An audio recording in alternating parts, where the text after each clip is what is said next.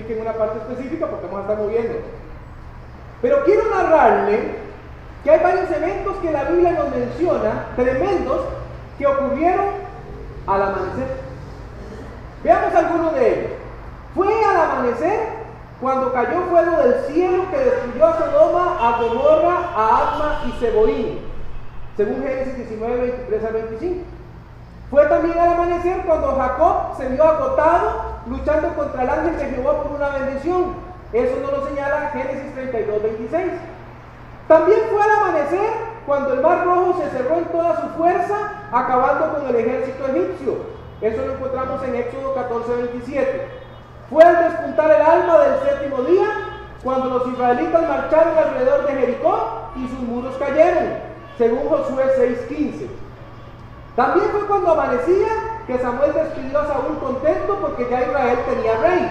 Primero de Samuel 9:26. Fue al amanecer cuando aquel grupo de leprosos que encontraron comida en Samaria se dieron cuenta que debían dar la buena noticia a todos, según segundo de Reyes 7:9. El pueblo madrugó para escuchar la palabra de Dios por más de seis horas en el gran avivamiento en tiempo de Nehemías, Nehemías 8:3. Fueron las interminables madrugadas de oración las que favorecieron el fortalecimiento del salmista cuando era perseguido por Saúl. Eso lo encontramos en Salmos 119, 147. Fue también en un amanecer que Dios le dio la gran lección a Jonás por medio del gusano que comió la calabacera con que se cubría. Lo encontramos en Jonás 4, 7. Grandes eventos ocurren al amanecer, según la palabra de Dios. Yo seleccioné solo unos cuantos para darle a usted una muestra de lo que el amanecer puede significar en la palabra del Señor. Pero vamos a ir específicamente a los eventos que tienen que ver con nuestro Señor Jesucristo y lo que ocurrió en ese amanecer glorioso. Vaya ahora sí a Mateo 26, 38. Vamos a arrancar esta mañana analizando lo que yo titulé La noche tenebrosa. La palabra de Dios nos narra que después que hubieron cenado, cantaron el himno y se, se dirigieron a un monte a orar. La idea es que no solo el Señor Jesucristo iba a orar, sino que sus discípulos le iban a acompañar en oración. Pero yo quiero que usted vea varias cosas en estas porciones que vamos a leer. Durante la noche del día de la captura del Señor Jesús, hubo muchos eventos de los que podemos sacar lecciones nosotros. La primera que sacaremos está allí en Mateo 26, 38. Leo para ustedes, dice así la palabra del Señor. Entonces Jesús les dijo, mi alma está muy triste hasta la muerte Quedaos aquí y velad conmigo. Tenemos que entender algo acerca del Señor Jesucristo, que ya lo hemos mencionado algunas veces, pero que lo vamos a mencionar hoy nuevamente. Nuestro Señor Jesucristo se humanó. Eso quiere decir que Él vivía en un cuerpo que era de carne y hueso como el suyo y el mío. Un cuerpo capaz de sentir, un cuerpo capaz de percibir las cosas como usted y yo las percibimos. Pero además él era 100% Dios. A eso en teología se le conoce como la naturaleza hipostática de Cristo. Quiere decir que él es 100% Dios y es 100% hombre. En su humanidad, el Señor Jesucristo está diciendo a sus discípulos, me encuentro muy triste. Como Dios, Él conoce los eventos que están por suceder. Pero como ser humano no puede evitar entristecerse por lo que va a pasar. Y entonces pide a sus discípulos que le acompañen al monte porque van a ir a orar. Y les pide que velen, que estén atentos mientras ese evento de oración se lleva a cabo. Yo encuentro aquí una primera lección para nuestras propias vidas. Es necesario orar para permanecer firmes. Es necesario orar para permanecer firmes. No existe tal cosa como la firmeza sin la oración. Entonces saquemos aquí una conclusión inmediata. Si yo no estoy orando, yo no puedo decir que estoy firme. ¿Cierto? Veamos qué pasa cuando uno no ora en el 41. 26-41. Ese es un versículo muy interesante, muy importante para lo que venimos estudiando. Dice, velad y orar. Bueno, ¿por qué el Señor Jesús está diciendo esto? Porque Él fue a orar. Y cuando regresó, nos dice el versículo 40 que estaban durmiendo. Entonces Él preguntó, ¿cómo es posible? ¿No pueden velar? ¿No pueden orar ni siquiera un corto tiempo de una hora? Y entonces el Señor Jesús les dice esto, velad y orad. Vea por qué. Para que no entréis en tentación. El espíritu la verdad está dispuesto, pero la carne es débil. La carne es débil. Por eso es necesario permanecer en oración. El Señor Jesucristo sabía que los apóstoles iban a ser sometidos a una durísima persecución después de que Él fuese crucificado. Los discípulos están ausentes de esto, pero el Señor Jesús no. Y entonces el Señor Jesús dice, comiencen orando. Porque ustedes en su espíritu pueden decir como Pedro, Señor, aunque todo esté bien en esta noche, yo no lo voy a hacer. Y el Señor le dice, usted sí me va a negar. Y antes que haya cantado, usted ya me habrá negado tres veces.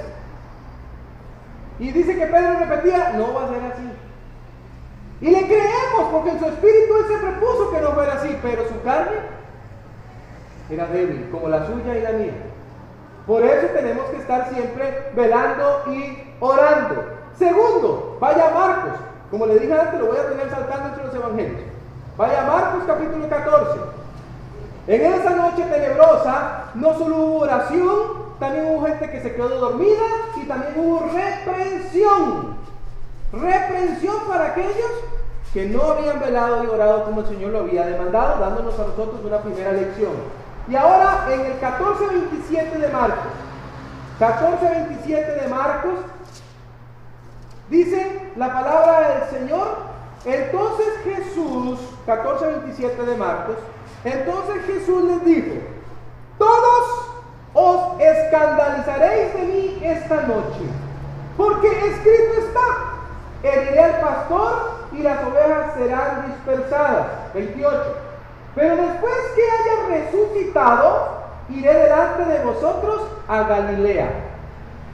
A este punto yo le puse, es necesario estar atentos.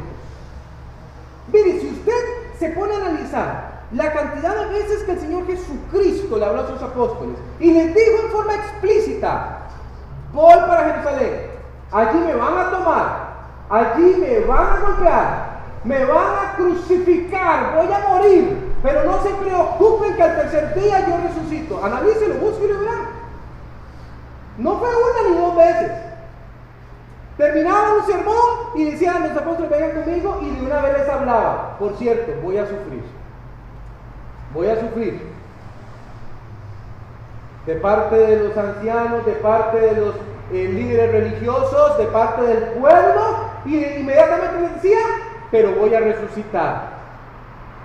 Ahora mi pregunta es, ¿cuántos de ellos estaban al frente de la tumba al día de la resurrección?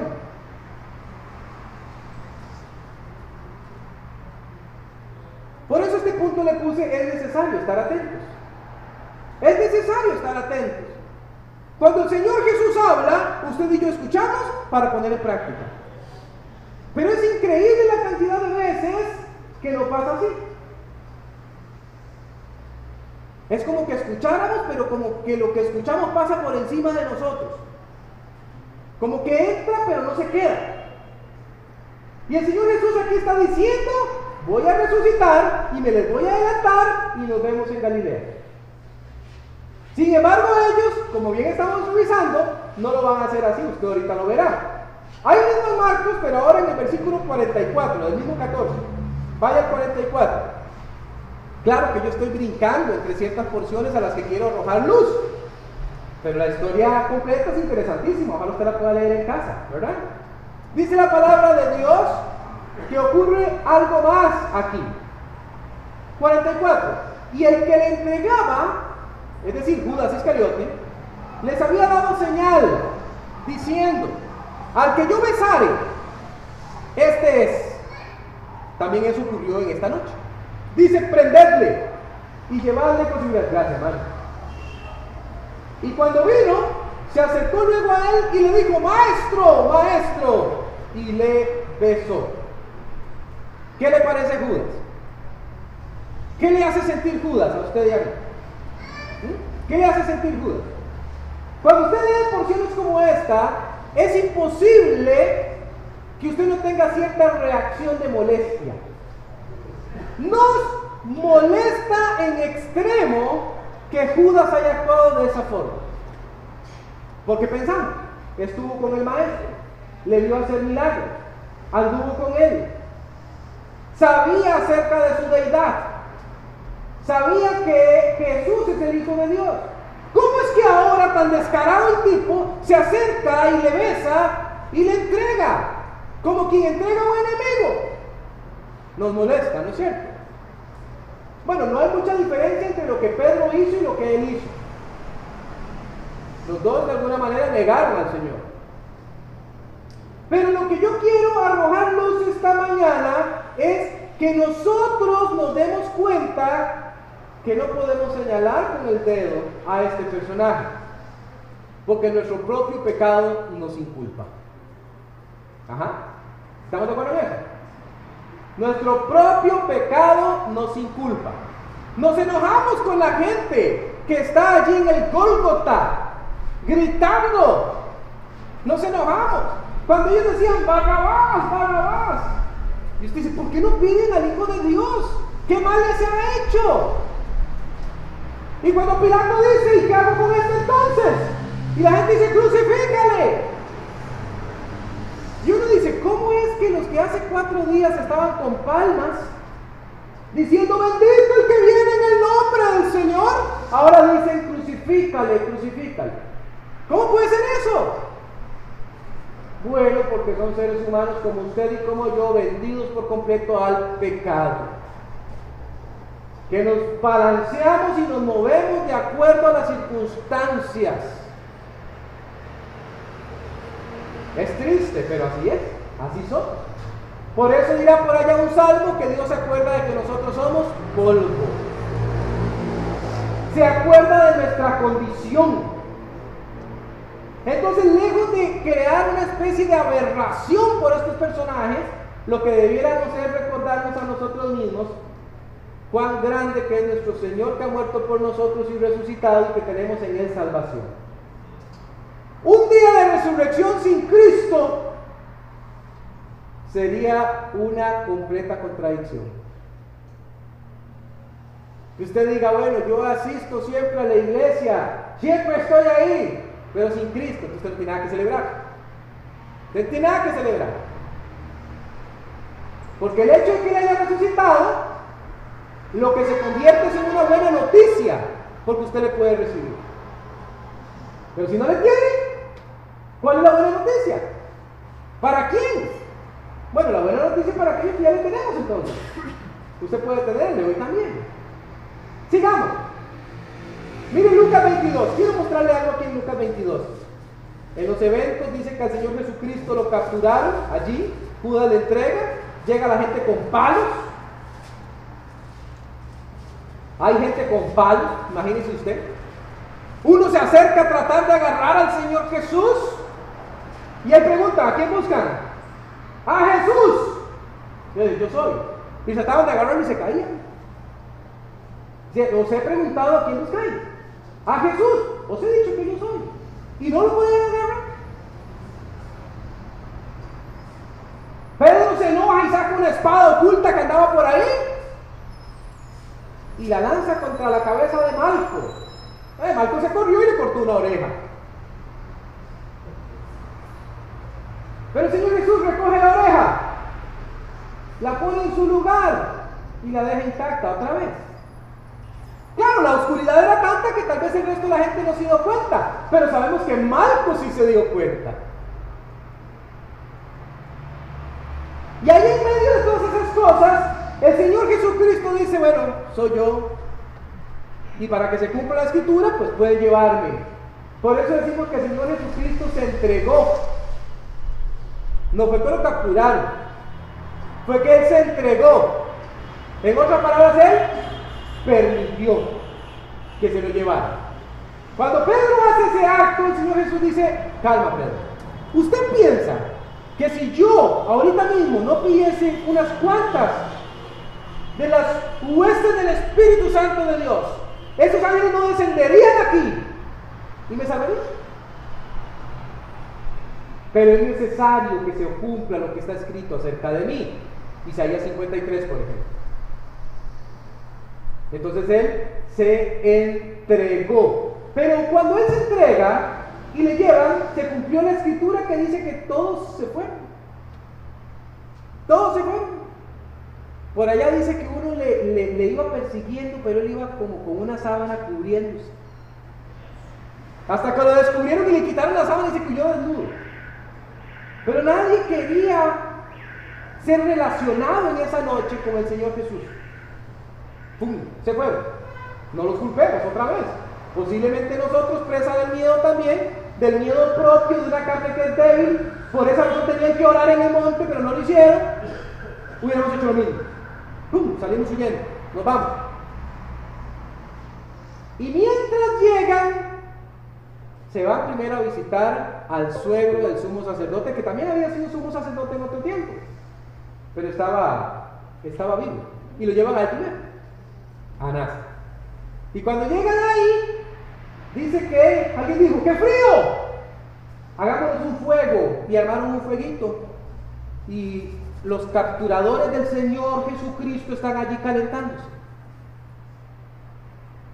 Pero Juan conoce a los que están en la puerta y les habla y les dice, ¿podemos pasar? Claro, pasen. Y pasa él y pasa Pedro detrás. Juan dice, voy a averiguar qué pasa, ya vengo y se fue. Y Pedro se quedó por allí.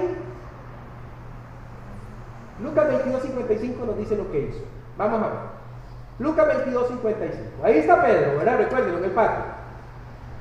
Y habiendo ellos encendido fuego, en el 55 de Lucas 22, en medio del patio se sentaron alrededor y Pedro se sentó también entre ellos. ¿Qué hace Pedro ahí? ¿No se lo ha preguntado? ¿Qué hace Pedro ahí?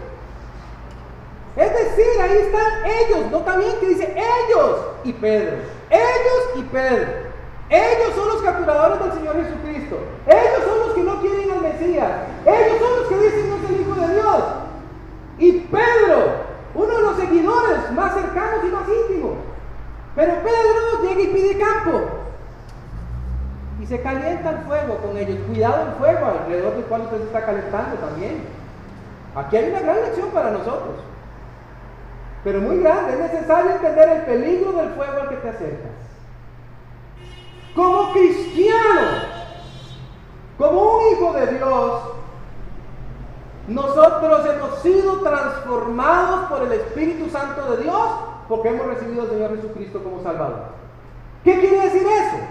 Quiere decir que ya no somos más de la familia del diablo, la de ellos aquí en la porción. Ahora tenemos una nueva familia. Entonces no tenemos que andar intimando. Yo le aseguro a usted que si Pedro hubiera estado en otro sitio haciendo otra cosa, no le niega al Señor. Pero estaba en el lugar incorrecto. Y claro, y ahí empezaron a preguntar, ¿y usted quién es? Porque él es desconocido, el resto no. El resto sabe quiénes son. Los mismos compinches de siempre. ¡Ey, usted tiene apariencia de que es como los que andaban con él! No, no, no, no, no, yo no. Y empieza, ya usted sabe la historia. Ya usted sabe la historia. En uno de los evangelios, la palabra de Dios narra que en el canto del gallo, para ese momento, el Señor Jesús viene saliendo del pretorio y hay un contacto visual entre Pedro y el Señor Jesús y dice que él se fue y lloró amargamente. Un momento muy duro. Esta fue una noche horrible en que el Hijo de Dios se entregó para tener un sufrimiento sin comparación. Cuando decimos que Él se entregó, damos a entender que no fue capturado, porque bien pudo haber sucedido que ni siquiera lo tocaran, pero Él lo permitió. Ahora déjenme hablarle de lo que siguió después de eso. Durante esa noche de captura, el Señor Jesucristo es llevado a este lugar y dice que después es tomado y llevado ahora sí donde el sumo sacerdote. Y le van a cuestionar. al Señor Jesús. Lo capturaron en la noche, él no ha dormido. Toda la madrugada se la va a pasar con estos personajes. Veamos qué fue lo que ocurrió en esa madrugada de ese día doloroso. Al llegar la mañana, una serie de eventos ilegales se gestaron y el sacrificio de nuestro Señor tomó forma. Vaya Juan 18. Juan 18. Vaya Estamos haciendo una especie de articulación entre los cuatro evangelios para ver la historia completa. Juan 18, el versículo 12. Lo primero que veremos es que le hicieron un juicio injusto, nocturno y sin defensa. Ahora, no es que el Señor Jesucristo la necesitase, no se olvide que Él es el creador de todo. ¿Se acuerdan Génesis cuando vimos? Y dijimos que hacíamos un enlace con Colosenses para ver que todo lo que existe fue creado por su palabra y dice la Biblia que por Él es que subsiste. Así que no es que Él no necesitara, pero estamos hablando de que en su condición humana, su condición humana, Él tenía derecho a una defensa y no se la dieron. Ya Nicodemo había advertido acerca de esto antes, cuando dijo, ¿inculpa la ley nuestra a un hombre sin escucharle primero? Pero ellos iban a quebrantar todo lo que podían quebrantar, porque lo querían muerto. Ahora, no me malentienden. Esto no se trata de la historia de unos hombres malos que trataron a otro ser humano mal y ahí quedó. No, no. Era necesario que esto pasara. Vean, Juan 18, 12. Entonces, la compañía de soldados, el tribuno y los alguaciles de los judíos prendieron a Jesús y le ataron y le llevaron primeramente a Anás, porque era suegro de Caifás, que era sumo sacerdote aquel año. Esta es la que le decía. Era Caifás el que había dado el consejo a los judíos de que convenía que un solo hombre muriese por el pueblo. Ahí está lo que le estaba narrando hace un rato. Ahora, volvamos otra vez a Mateo, pero esta vez al 26.59. Mateo 26, 59. Estamos estudiando al amanecer y arrancamos desde la noche, estamos ahora en la madrugada. 26, 59 y nos vamos a extender hasta el 51, dice la Biblia en Mateo 26, 59. Y los principales sacerdotes y los ancianos y todo el concilio, detengámonos ahí. Esos personajes suenan a personajes muy importantes, ¿no le parece? Esos son los personajes que tenían el deber de llevar el conocimiento de la palabra de Dios al pueblo. Recuerden, en este tiempo la Biblia no existía como usted y yo la conocemos. No era que las personas se iban a leer la Biblia en su casa. No existían estos ejemplares como existen hoy día. El Nuevo Testamento, digámoslo así, no ha sido escrito. Lo que existía en el Antiguo Testamento.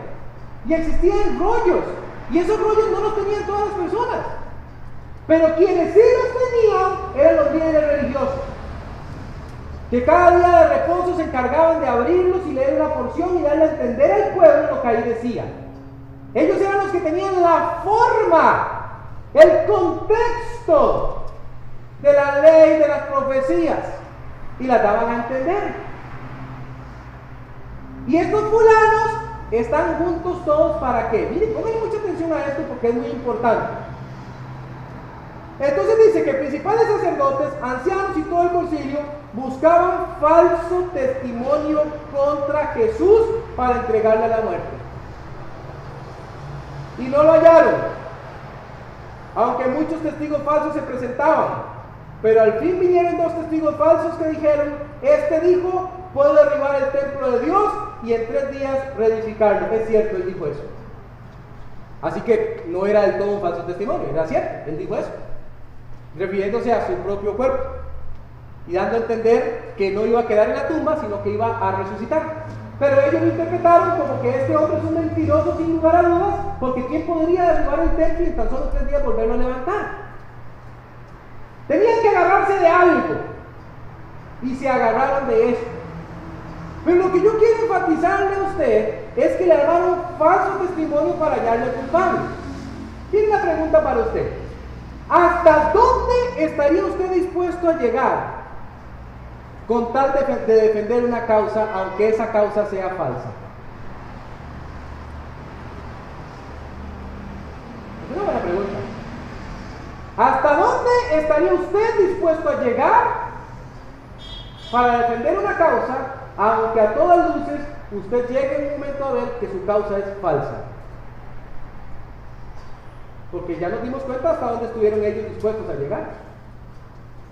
¿No le parece a usted que cuando todos esos testigos falsos se presentaron, ellos tuvieron que haber dicho, no hay testimonio contra él? Tal vez sí es el que dice ser. Tal vez sí es el Hijo de Dios. ¿Cómo puede alguien hacer tantos milagros? ¿Cómo puede alguien hablar de la manera en que él habla? No hemos escuchado antes de nadie que levantase a los muertos. Y él lo hizo. Pero ellos dijeron, no, tenemos que encontrar alguna forma. Tenemos que encontrar alguna forma de hacer que este hombre muera, aunque la causa que estamos persiguiendo no es correcta. Cuidado, porque a veces nosotros nos topamos en la vida también haciendo lo mismo. Tenemos causas que defendemos a capa y espada. Aunque llegue un momento en la vida cuando el velo se cae y el Señor nos permite ver claramente, decimos, no debiera irme por ahí. Pero aún así decimos, no importa. Cuidado, eso fue lo que hacemos los hombres. Siguieron y siguieron y siguieron. Bueno, y vamos a ver todavía ahorita más, porque hicieron más. Y a los soldados romanos les llevó una centésima de tiempo darse cuenta que ese era el Hijo de Dios. Ellos no vieron tal vez tantos milagros. Y estando uno de ellos ahí, viendo al Señor en la cruz, dijo, verdaderamente este era el Hijo de Dios.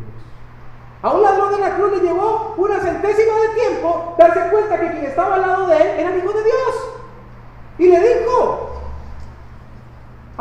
compañero, mire, ¿usted qué le pasa? ¿Por qué está injuriándole a él? Nosotros estamos aquí con justa razón. Pero él no, él es inocente. Y luego le clama y le dice, acuérdese de mí. Claro que me voy a acordar, hoy mismo va a estar usted conmigo. Pero así suele ser la dureza del corazón humano y le voy a dejar otra más para que usted la tenga en cuenta. Muchas veces las personas tienen mucho conocimiento de la palabra de Dios, pero mucho, como pasaba con estos fulanos. Pero se embotó su conocimiento. Se embotó. Simple y sencillamente, como su causa no era buena, el conocimiento de nada les sirvió. ¿Usted cree que ellos no sabían acerca de las profecías de Isaías 53, de Salmo 22? Todas las que vienen de los profetas menores. Uno de ellos le dijo un día a otro, usted no ha leído, que no sabemos de dónde viene este fulano. Y ellos sabían que venía de Belén. Y sabían también la profecía que decía que en Belén habría de nacer el Cristo. ¿Por qué se hacían los tontos? Porque su causa era mala y la querían defender a toda costa. Sigamos. Lo golpearon, dice la Biblia, y lo azotaron terriblemente. Marcos 14, 65. Marcos 14, 65. La palabra de Dios nos narra un sufrimiento grande.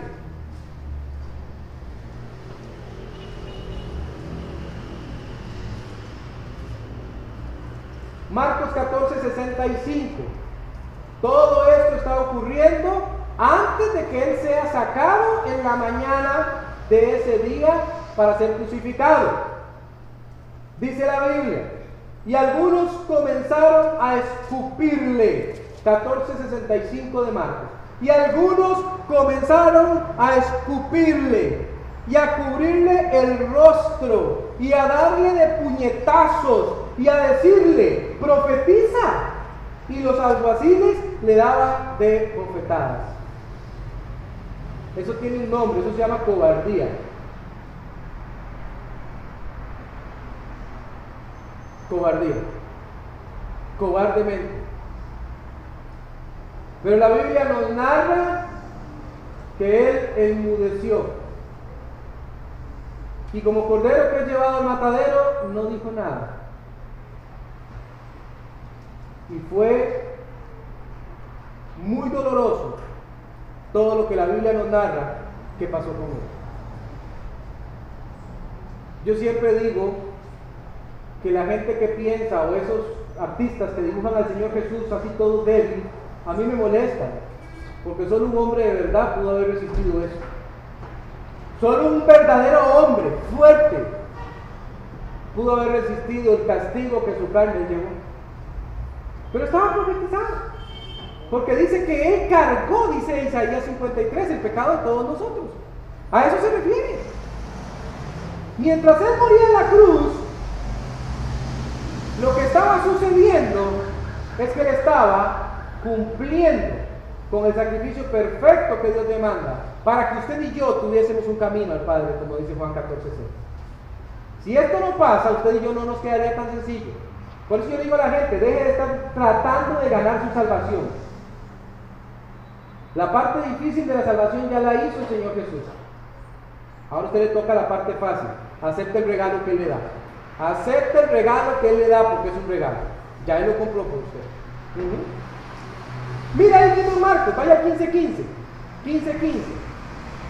Nos habla de un personaje. Se llamaba Pilato. Pilato dice que ya en la mañana fue llevado el Señor Jesucristo a Pilato. Y cuando le llevan al Señor Jesús, Pilato pregunta, ¿por qué Él está aquí?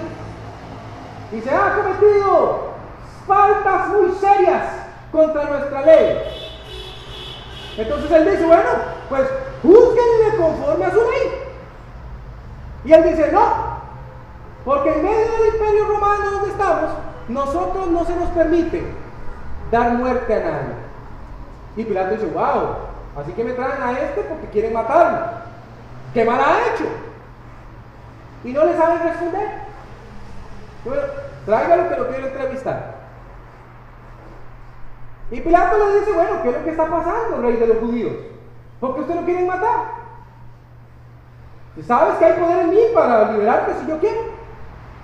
Y el Señor Jesús le dice, bueno, ese poder usted lo tiene porque Dios se lo ha concedido.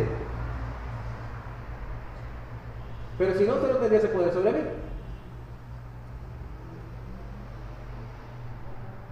Y Pilato le pregunta, bueno, ¿qué es la verdad? ¿Qué es la verdad? Y la verdad está frente de él. y cuando se da media vuelta para pensar un rato, aparece la esposa de él y le dice, hey, por cierto, ven acá. No tenga que ver nada con ese justo. Porque esta noche He padecido mucho a causa de él.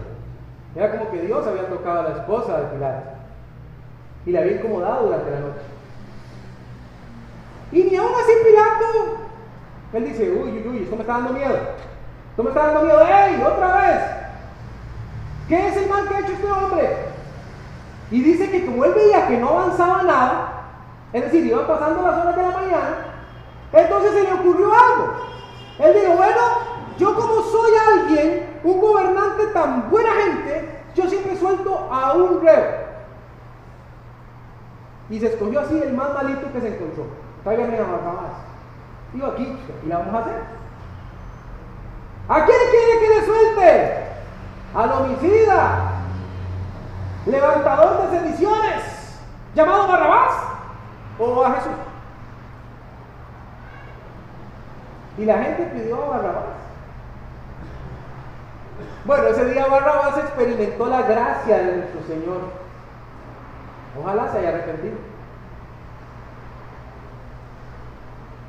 Y cuando al Señor Jesucristo es entregado, dice que fue hecho para satisfacer al pueblo. Vean ahí Marcos 15, 15. Y Pilato, queriendo satisfacer al pueblo, le soltó a Barrabás y entregó a Jesús después de azotarle para que fuese crucificado. Si uno no tiene cuidado, puede llegar a pensar que toda esta historia trata del odio de cierta etnia hacia el Señor Jesús. No, no es de eso. Pero en realidad no es así. Se trata del sacrificio del Hijo de Dios para dar salvación a toda la humanidad. En otras palabras, era necesario que así pasara. Era necesario. Aquí nosotros no estamos promoviendo el odio hacia cierta etnia, no, no. Estamos contando la historia tal cual pasó, con el sentido de que usted y yo nos demos cuenta que el Señor Jesús padeció todo eso por usted y por mí. Ese es el sentido. Fue para que usted y yo tuviésemos la posibilidad de llegar al Padre a través de Él. Por eso es que cuando usted recibe al Señor Jesucristo, ya usted no es visto conforme a sus pecados. Es visto a través de Jesús. Y al ser Jesús justo, le entrega esa justicia a usted. A eso se le llama justificación. Esa es también la razón por la que nadie puede ser visto justo si no ha pasado primero por Jesús. Entonces las personas que piensan que por sus bondades van a ir al cielo, están muy equivocadas. Y yo siempre les pregunto, entonces ¿para qué Jesús? Si usted puede salvarse de sus propios pecados, entonces ¿para qué Jesús? ¿Por qué el Señor pasó por todo esto? Es un error, porque el Señor dice que nadie viene al Padre sino por Él, por Él, por Él, por Él, por Él. Nada más. No hay otra forma. Ahora sí, dice la palabra de Dios que fue encaminado, encaminado, alguien llama eso la vía dolorosa. Y allí va Él con la cruz después de haber sido azotado y de haber sido molido, literalmente. Mientras él camina con la cruz y tropieza porque ha perdido mucha sangre, porque están descoyuntadas muchas de sus junturas en su piel, en su cuerpo, las mujeres lloran por él. Y él tiene un mensaje para las mujeres en ese momento del tiempo. Dice, no, no, no, no, no lloren por mí. No lloren por mí. Lloren por ustedes, por sus hijos. Porque viene tiempo de dolor para esta ciudad. Y así fue. Y así fue. Simón de Sirene va pasando por ahí y lo llaman. Venga acá. Se piensa que él pudo haber sido de etnia negra. Se le ve corpulento, se le ve fuerte. Y se le dice, recoja esa cruz y ayúdenme. Y Simón de Sirene se mancha con la sangre. No es de él. Es la de Jesús. ¿Quién sabe qué iría pensando Simón de Sirene? ¿Por qué eso? ¿Qué es lo que está pasando? Yo iba de paso y ahora me entero de estas cosas. Pero tiene que hacerlo. Fue obligado a él. Encamina la cruz. Y luego que llega a ese lugar, el Señor Jesucristo es colocado sobre la cruz y no amarrado como se hacía normalmente, sino que es clavado. Pero ser clavado es algo que ya estaba profetizado, porque la Biblia dice en Salmos que oradaron, ese verbo oradar significa perforar mis manos y mis pies. De hecho, recuerde que cuando Él resucita, las señas siguen ahí. Alguien ha dicho que es lo único de la tierra que está en el cielo. Fue hecho aquí eso. Y el Señor resucitado dice que las marcas permanezcan. Quiero que mi cuerpo tenga esas marcas. De hecho, así fue increpado Tomás algún tiempo después, como vamos a ver ahorita. Luego que muere, ocurren cosas. Ocurren cosas. Se oscurece. Se oscurece. Tiembla la tierra. Y hay oscuridad por un lapso de tiempo largo. Y dice que la gente se daba por el pecho, diciendo que hemos hecho.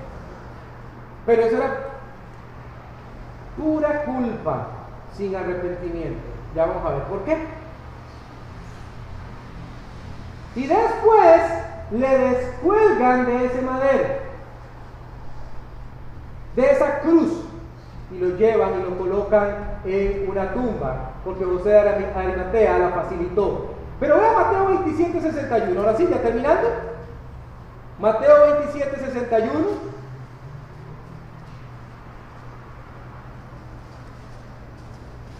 Y estaban allí María Magdalena y la otra María sentadas delante del sepulcro. Ellas estuvieron pendientes de lo que ocurría con el cuerpo del Señor. Otra porción en Marcos 15, 47, se la voy a leer, dice, y María Magdalena y María, la madre de José, miraban dónde lo ponían. Qué bendición que estas mujeres estaban atentas. No dice que estaban los apóstoles ahí, las mujeres, las mujeres que le seguían, que le servían. Y ellas fueron las que se ocuparon. ¿Dónde van a poner al Señor? José Mateo pidió el cuerpo, ellos prepararon el cuerpo. Lo, pudieron, lo pusieron en ese sudario y lo llevaron hasta ahí y se quedaron al pendiente y Dios va a premiarles a ellos. No hacían los apóstoles, que estaban lejos, lo más lejos que podían. Quienes tomaron riesgo fueron las mujeres. Y ellas fueron tempranito. El día sábado no podían ir. Pero el domingo al amanecer fueron tempranito. Y dice la Biblia que pasado el día de reposo, eso está en Mateo 28.1, pasado el día de reposo, al amanecer del primer día de la semana, vinieron María Magdalena y la otra María a ver el sepulcro. Muy de mañana, el primer día de la semana, vinieron al sepulcro, ya salió el sol, dice Marcos 16.2. Ellas fueron. Yo siempre he pensado que se acordaron. Y dijeron, él dijo que al tercer día resucitaría. Y quisieron estar en primera fila. Ahora quiero que me acompañe a Juan 20 y con esta porción vamos a terminar. En Juan 20, versículo 11, dice, pero María estaba fuera llorando junto al sepulcro y mientras lloraba se inclinó para mirar dentro del sepulcro y vio dos ángeles con vestiduras blancas que estaban sentados el uno a la cabecera del otro y el otro a los pies, donde el cuerpo de Jesús había sido puesto. Y le dijeron, mujer, ¿por qué lloras? Les dijo, porque se ha llevado a mi Señor y no sé dónde la han puesto. Cuando había dicho esto, se volvió y vio a Jesús que estaba allí, mas no sabía que era Jesús. Jesús le dijo, mujer, ¿por qué lloras? ¿A quién buscas? Ella pensando que era el hortelano, le dijo, Señor, si tú lo has llevado, dime dónde lo has puesto y yo lo llevaré. Jesús le dijo, María. Volviéndose ella le dijo, Raboni, que quiere decir maestro. Oh, qué curioso, ¿no? En ese amanecer ocurrió algo imprevisto. Y estas mujeres que estaban atentas a lo que estaba pasando, recibieron la bendición de primera mano de ver al Señor Jesucristo resucitado. Ajá, resucitado. Hablaron con ángeles. Los que no estuvieron ese día temprano ahí porque no creyeron, no vieron esto. Luego dice que se apresuraron Juan y Pedro y, ellos vieron el lienzo y vieron la tumba vacía, pero ya no al Señor. Ellas tuvieron ese inmenso privilegio porque creyeron, le creyeron al Señor. ¿Y saben qué hicieron los líderes? Dijeron a los romanos que cuidaban, les dijeron, les vamos a dar mucha plata, pero no digan que vieron ángeles, no digan que Él resucitó. Vea qué tremendo. Vea qué tremendo hasta dónde puede llegar uno. Ese era el momento para decir, sí, era el Hijo de Dios, perdónanos. No, sigamos con lo mismo, Qué triste.